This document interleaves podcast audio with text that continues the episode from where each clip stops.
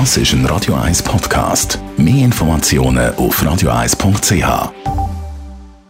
Espresso, Latte Macchiato oder lieber ein Cappuccino? Es ist Zeit für die Radio 1 Kaffeepause mit der Serafina Loginbühl. Präsentiert von der Kaffeezentrale. Kaffee für Gourmets. www.kaffeezentrale.ch Serafina, in den guten Kaffeestuben bekommen wir ja immer zum Espresso oder zum Kaffee ein Glas Wasser. So landläufig hat man immer das Gefühl, weil der Kaffee einem Wasser entzieht, muss man das nachher schütten. Ist das ein Mythos oder ist das wahr?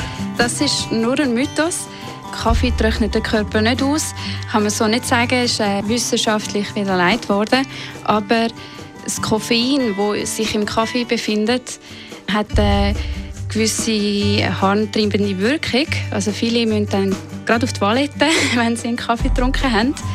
Das ist die eine Seite, aber Kaffee besteht nicht nur aus Koffein, sondern auch zu einem grossen Teil aus Wasser. 92 Prozent von unserem Espresso besteht aus Wasser und das hilft uns dann auch wieder, den Wasserhaushalt auszugleichen. Aber warum bekomme ich denn noch zusätzlich ein Glas Wasser dazu?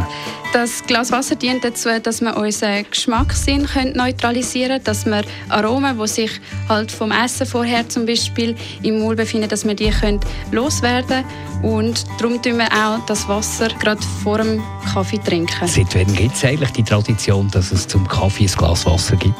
Schon sehr lange. Also seit es eigentlich Kaffeehauskultur gegeben hat, ähm, hat man ein Glas Wasser zum Kaffee serviert.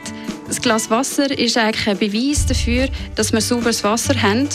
Das ist ja früher noch nicht unbedingt immer der Fall gewesen. Man hat ja dort noch keine Wasserleitungen gehabt und hat das ganze Wasser aufgekocht und so von Keim befreit. Radio 1 Kaffeepause, jeden Mittwoch nach der halben Zehn, ist präsentiert worden von der Kaffeezentrale. Kaffee für Gourmets. www.kaffeezentrale.ch